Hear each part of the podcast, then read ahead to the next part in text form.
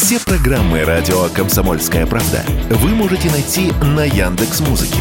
Ищите раздел вашей любимой передачи и подписывайтесь, чтобы не пропустить новый выпуск. Радио КП на Яндекс Музыке. Это удобно, просто и всегда интересно.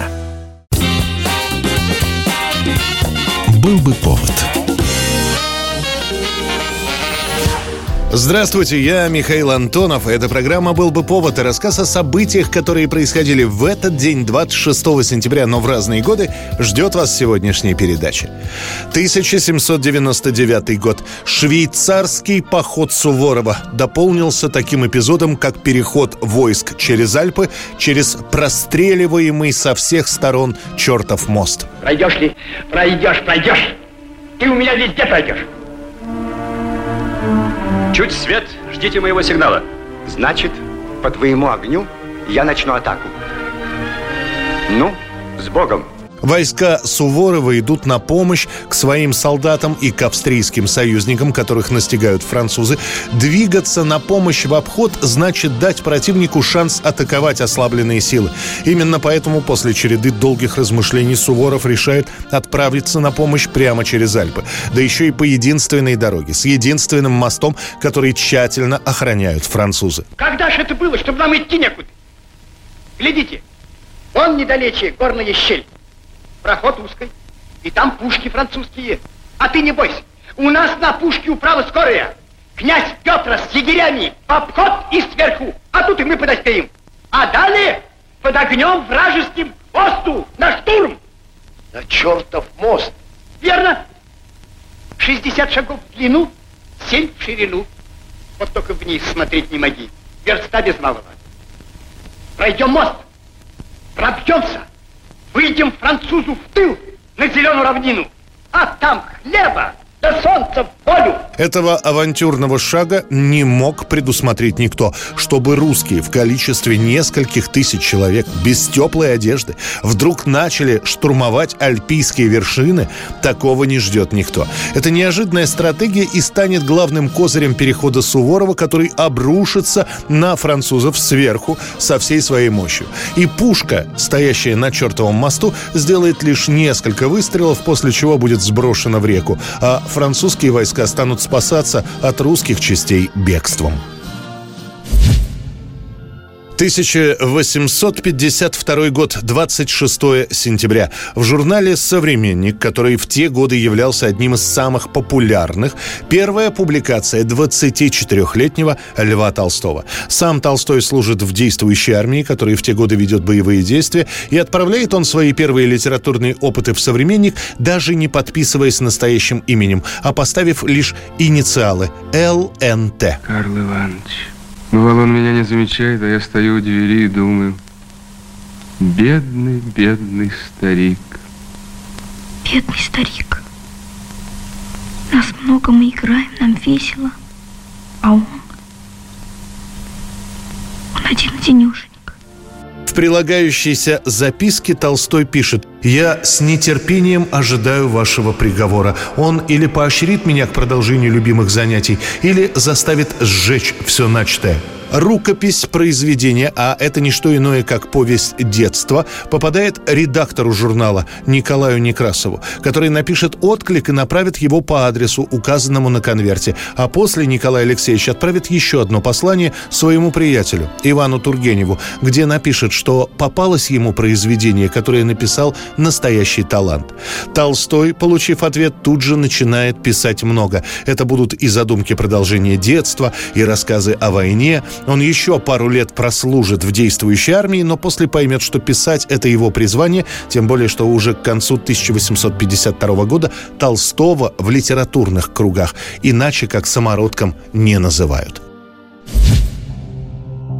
1936 год, 26 сентября, вместо смещенного с поста комиссара внутренних дел Генриха Егоды назначается бывший начальник промышленного отдела ЦК РККБ, бывший подчиненный Егоды, 41-летний Николай Ежов. В архивах сохранилась записка Сталина за сентябрь 1936 года. «Считаем абсолютно необходимым и срочным делом назначение товарища Ежова на пост нарковнуддел». Егода главным образом оказался не на высоте своей задачи в деле разоблачения троцкистско-зиновьевского блока ОГПУ. Опоздал в этом деле года на четыре. Об этом говорят все партработники и большинство областных представителей. Именно при Николае Ежове сразу же после его назначения начинаются те самые чистки. Сначала старой Ленинской гвардии, а после и всех остальных, от военных до обычных граждан. Именно он, Ежов, спустя 9 месяцев после своего назначения арестует своего бывшего начальника Егоду, а после и расстреляет его. За последний месяц Тухачевский имел несколько частных встреч с главой политуправления Гамарником, а также с командармами первого ранга – Убаревичем и Киром. Кроме того, он посетил председателя в ЦИК Калинина, находящегося на отдыхе. После его визита Калинину стало плохо. На ближайшие два года Ежов – это главный борец с врагами народа. Фраза «попасть в ежовые рукавицы» вновь актуальна как никогда. Ежов на плакатах, в песнях, в стихах – в сверкании молний ты стал нам знаком, Ежов, заркоглазый и умный нарком. Великого Ленина мудрое слово растило для битвы героя Ежова. Ежов еще до своего ареста знал, что происходит. Он понимал, что Сталин им пользуется как дубинкой для уничтожения кадров, прежде всего старых большевистских кадров, и заливал свою совесть водкой. И дальше. К моменту ареста Ежов буквально потерял человеческий облик. Попросту впился. Он так пил, что и на себя не был похож.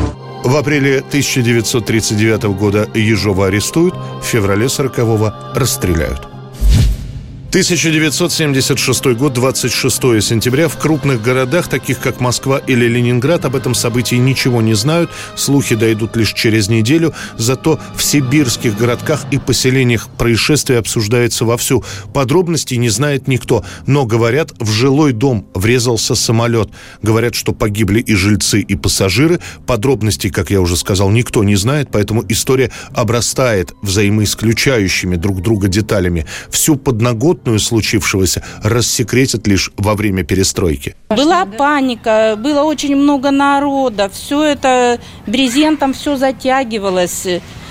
Было очень страшно. Большая была дыра, меняли полностью панели, половина вот до второго подъезда, это все было поменено. Все панели меняли. Это была жуткая, конечно, картина. Действительно, 26 сентября 1976 года в жилой дом в Новосибирске на улице Степная врезается легкомоторный самолет Ан-2. За штурвалом самолета 23-летний Владимир Серков, который погибает в момент столкновения. В самом доме после этого обрушивается часть перекрытия, начинается пожар. Жильцов, кого успели, эвакуировали. Спустя сутки сообщат, четверо жильцов дома погибли, среди них двое маленьких детей. Еще один пострадавший пострадавший скончается в больнице. Расследование покажет, это не было отказом техники, это была месть Серкова, который угнал самолет по поддельному разрешению, а все для того, чтобы отомстить бывшей жене, которая, разругавшись с Владимиром, переехала с ребенком к родителям, которые как раз и живут на этой самой степной улице. После долгих и безуспешных уговоров вернуться, Серков решает убить и себя, и супругу, и ее родителей. Он целенаправленно направляет Ан-2 на жилой дом. Однако никого из членов его семьи дома не было в тот момент, а погибли совершенно невинные, посторонние люди. Правительственная комиссия после этого случая принимает решение дом заново отреконструировать, информацию о расследовании засекретить, с жильцов дома взять подписку о неразглашении. 1975 год, 26 сентября. На второй день после возвращения с болгарских гастролей, где театр на Таганке был практически месяц, Владимир Высоцкий отправляется в гости к актрисе театра имени Вахтангова Людмиле Максаковой. Именно там, в большой, шумной и не очень трезвой компании, Высоцкий споет свою новую песню «Баллада о детстве». Песня называется «Баллада о детстве» или «Баллада о старом доме». Это действительно о моем детстве и о моем доме. По свидетельству Станислава Говорухина и братьев Вайнер, Высоцкий пишет балладу о детстве за один день на полях журнала «Советский экран». Работа над текстом началась в самолете, который летел в Одессу. Сам Высоцкий торопится. Песня должна была войти в спектакль, который ставит Олег Ефремов, но по разным причинам, как это бывало часто с песнями Высоцкого, ее не взяли. В итоге в нормальной студийной записи баллада о детстве появится лишь на французской пластинке, которую Высоцкий запишет лишь в 1977 году. Это был рассказ о событиях, которые происходили в этот день, 26 сентября, но в разные годы. В студии был Михаил Антонов. Встретимся обязательно завтра. Был бы повод.